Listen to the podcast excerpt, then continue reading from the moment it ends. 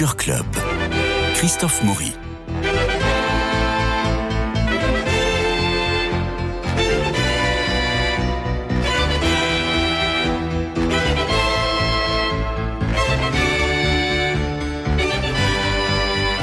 Alors les semaines passent et les infos s'estompent. Euh, quelques idées de sortie au théâtre, je vous en redonne. La mégère apprivoisée de Shakespeare, à l'Artistique Théâtre, Le Fantasme de Jean-François Cros, à la Comédie des Champs-Élysées, Berlin, Berlin, n'oubliez pas ça, de Patrick Hautecoeur et Gérald Sibleras au Théâtre Fontaine, L'embarras du choix de Sébastien Azopardi à la Gaîté Montparnasse, l'importance d'être constant d'Oscar Wilde au Théâtre Héberto, Le secret de Sherlock Holmes au, La Bruyère, euh, Make-up de Mathilde Amet au Studio Marigny, une, une idée géniale de Sébastien Azopardi au Théâtre Michel n'oubliez pas ça.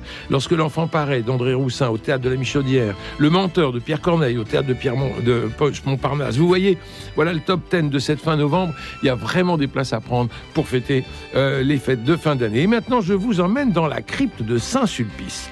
C'est un haut lieu de ces pièces formidables et engagées, lieu que le regretté Michael Lonsdale magnifiait, vous savez, de ses spectacles sobres et habités. C'est là que Julian Stern, vous produisez, vous mettez en scène ce texte que vous avez écrit. Ça s'appelle Je verrai le ciel ouvert, un seul en scène accompagné d'un violon qui reprend la vie du premier martyr, Étienne. Bonjour Julien Stern. Bonjour Christophe. Merci d'être avec nous aujourd'hui. Vous allez nous parler quand même de ce spectacle étonnant naturellement, mais surtout, moi j'aimerais savoir qu'est-ce qui vous a motivé pour écrire sur Étienne dont on ne connaît rien. Alors la motivation est simple, c'est une commande. Ah bah c'est facile. Donc vous avez gagné de l'argent, on n'en parle plus, on s'en va. Il n'y a rien de plus confortable pour un auteur que de recevoir une commande. Eh c'est un luxe appréciable, surtout que c'était une commande qui me laissait totalement libre, euh, libre de alors, j'avais ce libre sujet. du sujet ou pas? Non, pas libre du sujet. Le sujet était donné, c'était Étienne, Saint-Étienne. C'est une commande que j'ai reçue euh, de l'évêque de Saint-Étienne qui souhaitait euh, honorer le saint patron du diocèse à l'occasion du jubilé du diocèse de Saint-Étienne, qui est un diocèse très jeune puisqu'il n'a que 50 ans. Et on m'a donc demandé d'écrire une pièce sur Étienne. Et ensuite, j'avais euh, Quartier libre.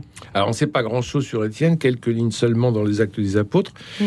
Deux chapitres, oui. Deux chapitres. Euh, comment, de quelques lignes, de deux chapitres, on fait une vie entière Alors, euh, c'est. Parce que j'ai lu votre texte, tout est vrai. Alors, c'est un, un, texte qui ne fait pas mentir l'évangile, mmh. mais par contre, c'est un petit peu à la manière, vous savez, des, des, juifs qui écrivaient des midrash mmh. et qui donc brodaient euh, avec l'écriture. Ils il, euh, s'en tenaient à l'écriture euh, pour inventer ce qui était crédible à l'intérieur de, de, ce qui était véritable. Alors, dans le texte de Saint-Luc, on distingue Saul, le futur Saint Paul, qui est assistant du supplice, enfin, puisque les, les, vêtements sont à ses pieds, si mes souvenirs sont exacts. Et puis, dans la pièce que vous avez écrite, Julien Stern, les deux hommes se connaissent bien, tous deux instruits par Abig euh, Gamaliel. Euh, nous étions comme frères, toi et moi, et maintenant tu fuis mon regard, et tu ne me vois plus, moi, mais seulement l'ennemi de la loi, parce que nous sommes éparses, dit Étienne. Alors vous vouliez cette complicité entre les deux hommes? Oui, donc ça fait justement partie des, des points qui ne sont pas notés dans l'Évangile ni dans les actes des apôtres. Cette euh, rencontre supposée d'Étienne et Paul, en fait, on, on, ne sait pas, hein, je j'ai aucune source hmm. pour dire qu'ils se sont rencontrés. Mais vous dites qu'entre les lignes des évangiles, il se passe plein de choses. Voilà, et puis dans la Jérusalem du premier siècle, on peut imaginer qu'il n'y avait pas tant de personnes qui étaient euh, intéressées par, euh, par Jésus notamment. Et, enfin, il le enfin, Paul ne l'est pas à ce moment-là. Saul ne l'est pas.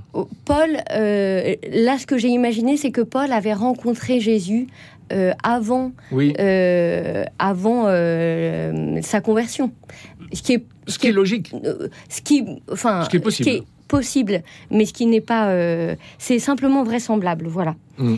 Et hum, en fait, comme on sait que Paul a assisté à, la lapidation, euh, oui, de créer ce lien entre Étienne et Paul avant euh, renforçait la présence de Paul au moment de la lapidation, renforçait cette présence euh, peut-être un peu qu'il a peut-être porté comme un poids. J'ai même imaginé que l'épine dans la, dans, la chair de Paul pouvait être ce remords d'avoir vu son ami lapidé sous ses yeux.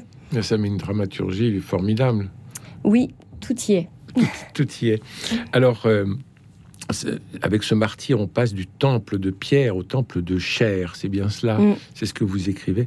Mais avant lui, il y avait la passion. Le vrai temple de chair, c'est le Christ par son mm. incarnation. Mm. Et là, Étienne renouvelle finalement la passion du Christ, selon vous? Oui, en fait, c'est vrai que euh, le, discours d'Étienne dans les actes des apôtres est centré sur cette parole détruisez ce temple et je le rebâtirai en trois jours. Euh, et euh, j'ai imaginé que que cette parole qui dont voilà que, Étienne prend sur lui face au Sanhédrin était le socle par lequel il se par le, le, socle enfin la pierre d'achoppement euh, oui, parce que vous faites assister. Il avait vu se retourner. Voilà, parce que vous, euh, parce que Étienne voit le Christ qui chasse les les, les, marchands, du, temple, et euh, détruisait ce temple. Et moi, je le reconstruis en, en trois jours. Il assiste à ça, Étienne, dans, votre, dans, dans, le récit que vous en faites et dans la pièce que, que, nous allons voir à, la crypte Saint-Sulpice la semaine prochaine, euh, dès lundi d'ailleurs, à 20h. Euh, dès samedi. Dès samedi. et on y sera donc dès demain. Euh, donc, donc nous y serons. Donc il a vu, il a vu le Christ. Et par conséquent, lorsqu'il est lapidé, il reprend les paroles du Christ comme s'il y avait une fusion entre les deux personnages, si j'ai bien compris. Oui, en fait, la pièce essaye d'expliquer pourquoi euh, est-ce que Étienne est capable de faire face au Sanhédrin Pourquoi est-ce qu'il est capable d'aller jusqu'au martyr? C'est parce que en amont, il y a eu une rencontre. Et cette rencontre s'est faite dans le temple. Peut, peut avoir eu lieu dans le temple.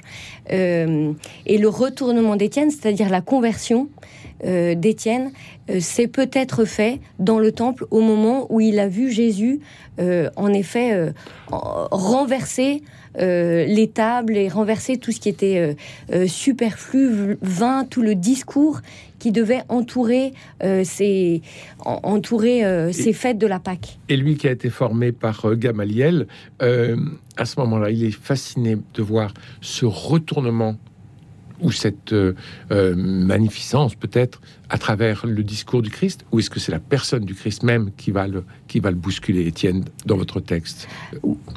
Euh, c'est, en fait, c'est vraiment une rencontre. C'est une rencontre avec la personne du Christ.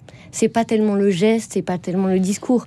En fait, euh, comme tout euh, converti et comme et comme chacun de nous, quand on se met véritablement à l'écoute de, de, la parole du Christ ou de l'Évangile, il, est nécessaire de de de sortir la parole de, son écrin, de, la, de la faire jaillir et de la recevoir chacun pour soi. C'est Étienne qui dit à un moment dans le, dans le texte À quoi sert-elle la parole si elle ne vient pas frapper mon, mon tympan d'un éclat nouveau? Et en fait, c'est ça qui s'est passé. Il a rencontré le Christ et il a entendu quelque chose de totalement neuf. Alors on entend ces dernières paroles et la sidération du cœur.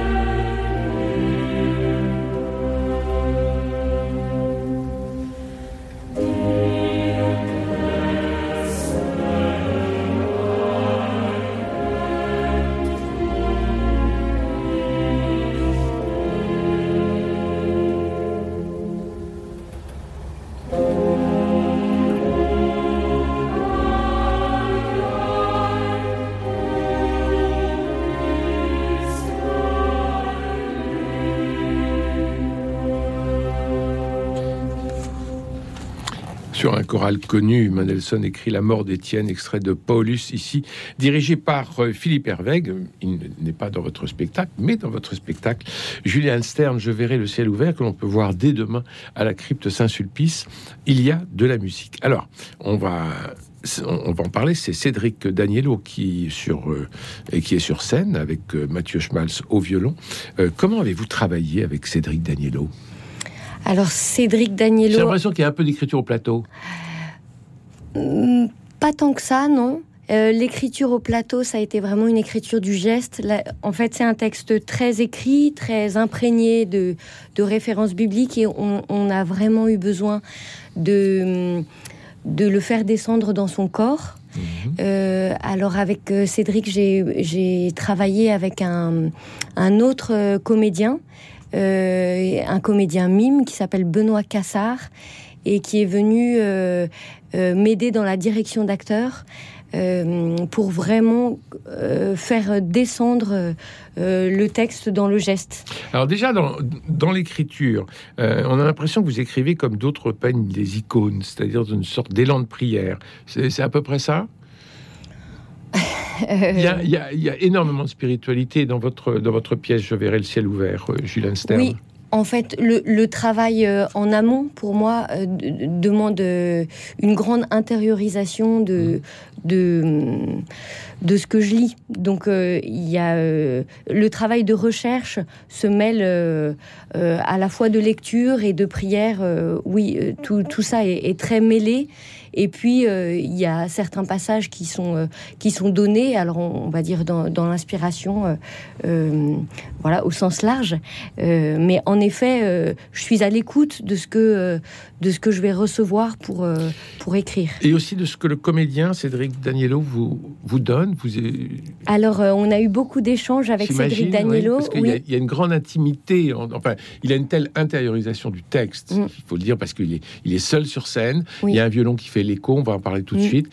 Il y a une scénographie incroyable six tabourets.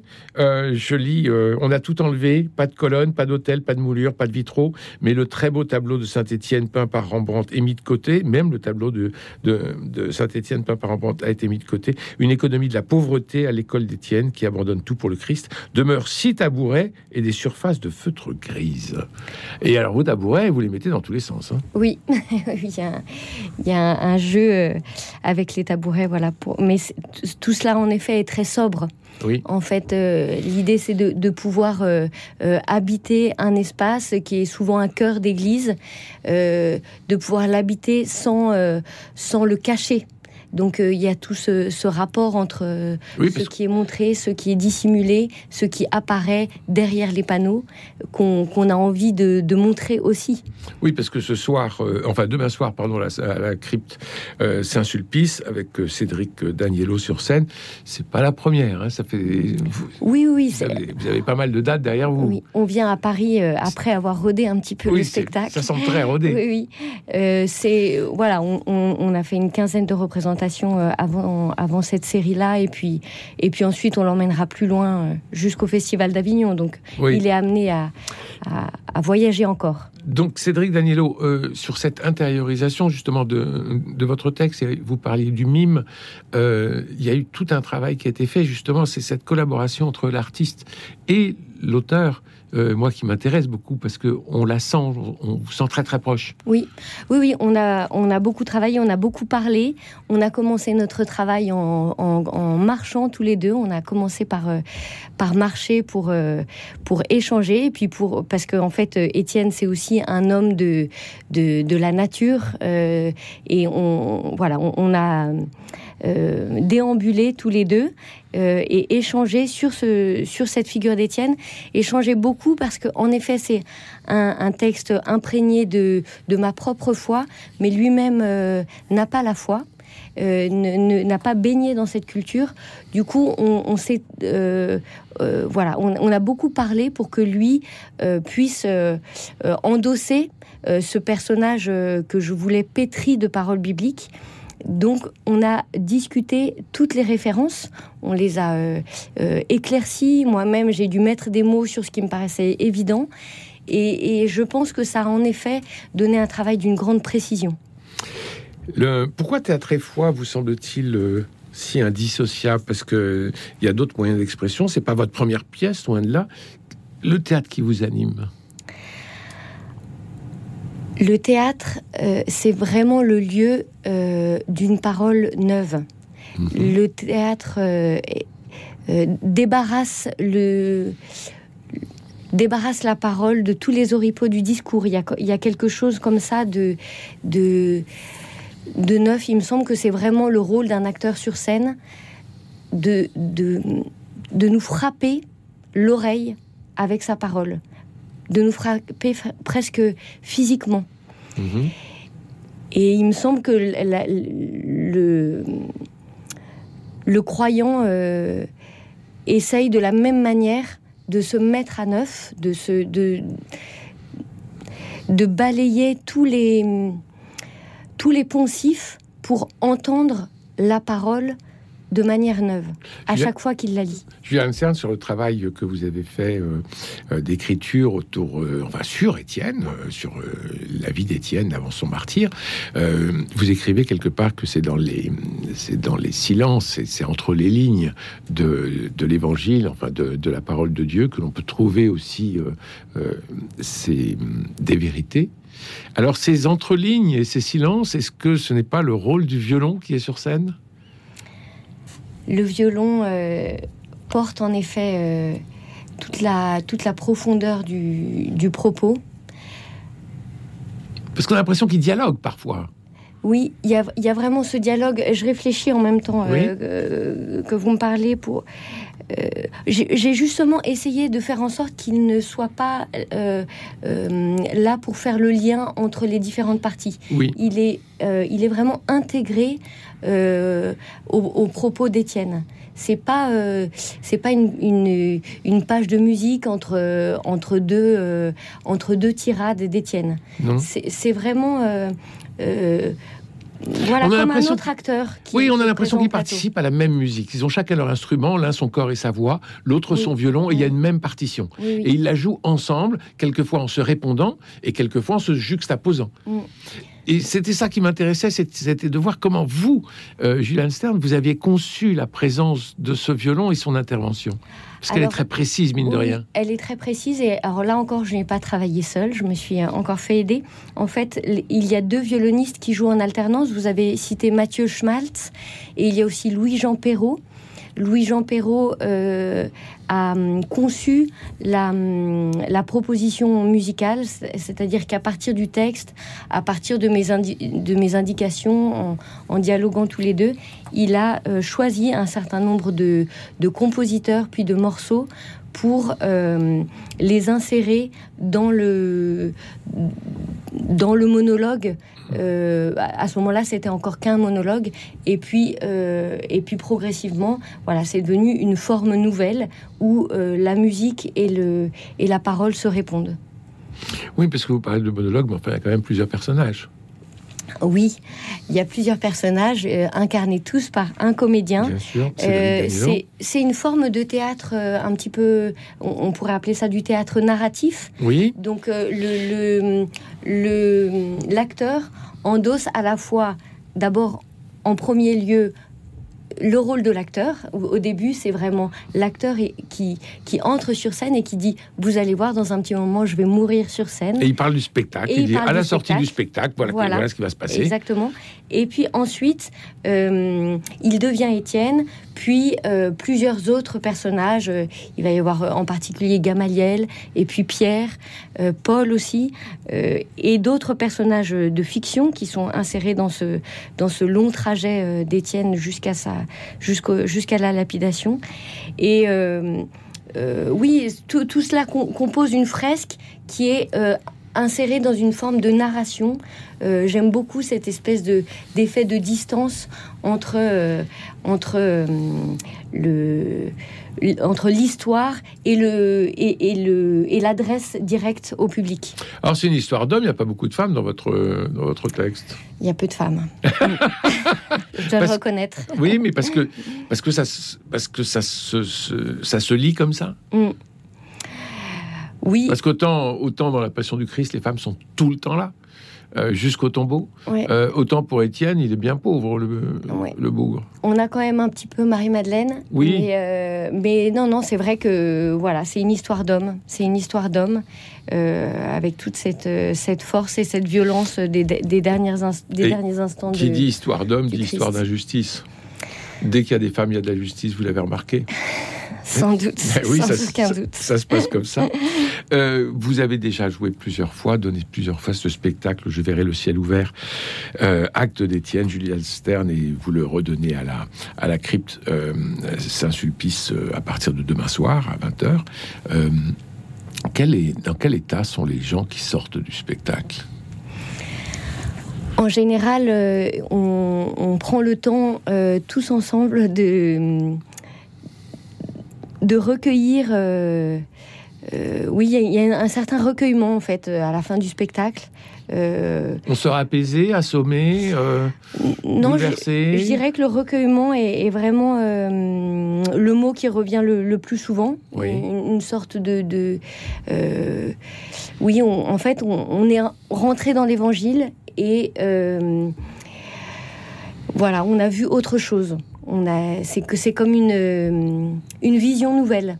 Alors c'est ma proposition, mais je pense que euh, chacun euh, en, reçoit une part et puis voilà, la, vision fait son chemin chez chacun.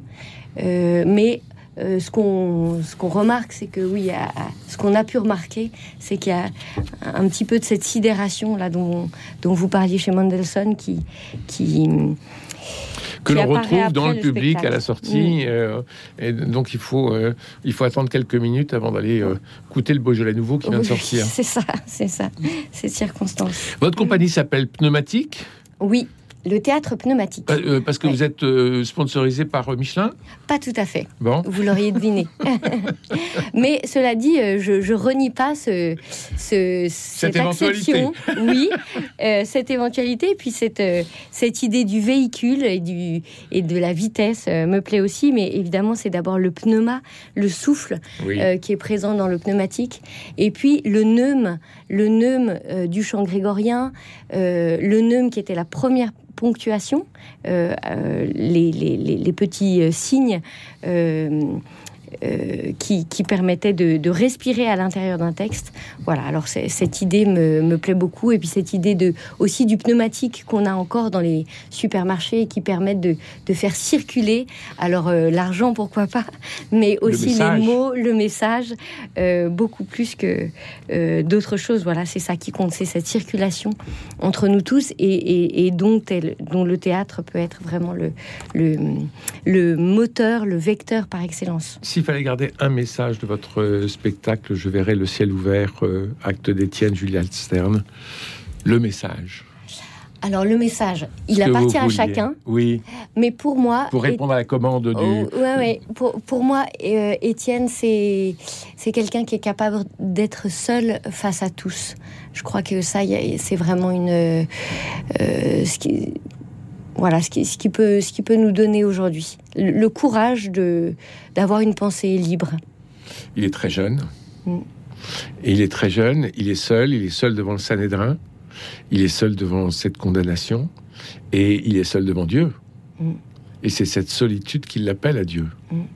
C'était ce que vous vouliez dire? Il est seul dans cette, euh, dans cette vision, c'est-à-dire que cette, euh, cette, euh, cette vision lui est donnée. Et en effet, je pense qu'elle peut être donnée à chacun. Euh, oui, c'est aussi euh, le fait de considérer qu'une que Dieu nous voit comme un être unique. Et, le ciel s'ouvre pour une personne unique. Merci Julien Serge. J'ai commencé l'émission avec le top 10 des pièces à voir. C'est le moment de vous annoncer aussi le festival théâtre à Boulogne, ce théâtre résolument engagé. Alors mardi prochain, 22 novembre, Charles de Foucault, frère universel, à la maison Saint-François de Sales. Vous verrez le 24 novembre, Je danserai pour toi de Sophie Galitzine. Elle est formidable. Le 25 novembre, Le paradis des robots, d'après la France contre les robots de Georges Bernanos. Stella Maris, le 1er décembre, une lecture théâtralisée autour de Marie, étoile de la mer.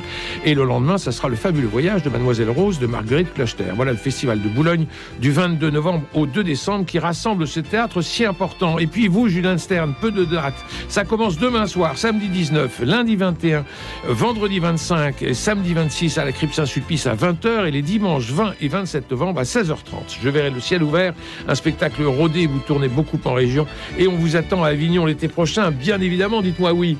Oui. Voilà, merci à Cédric Coba pour la réalisation, François Dieudonné pour l'organisation des studios, Philippe Malpeuch pour le générique.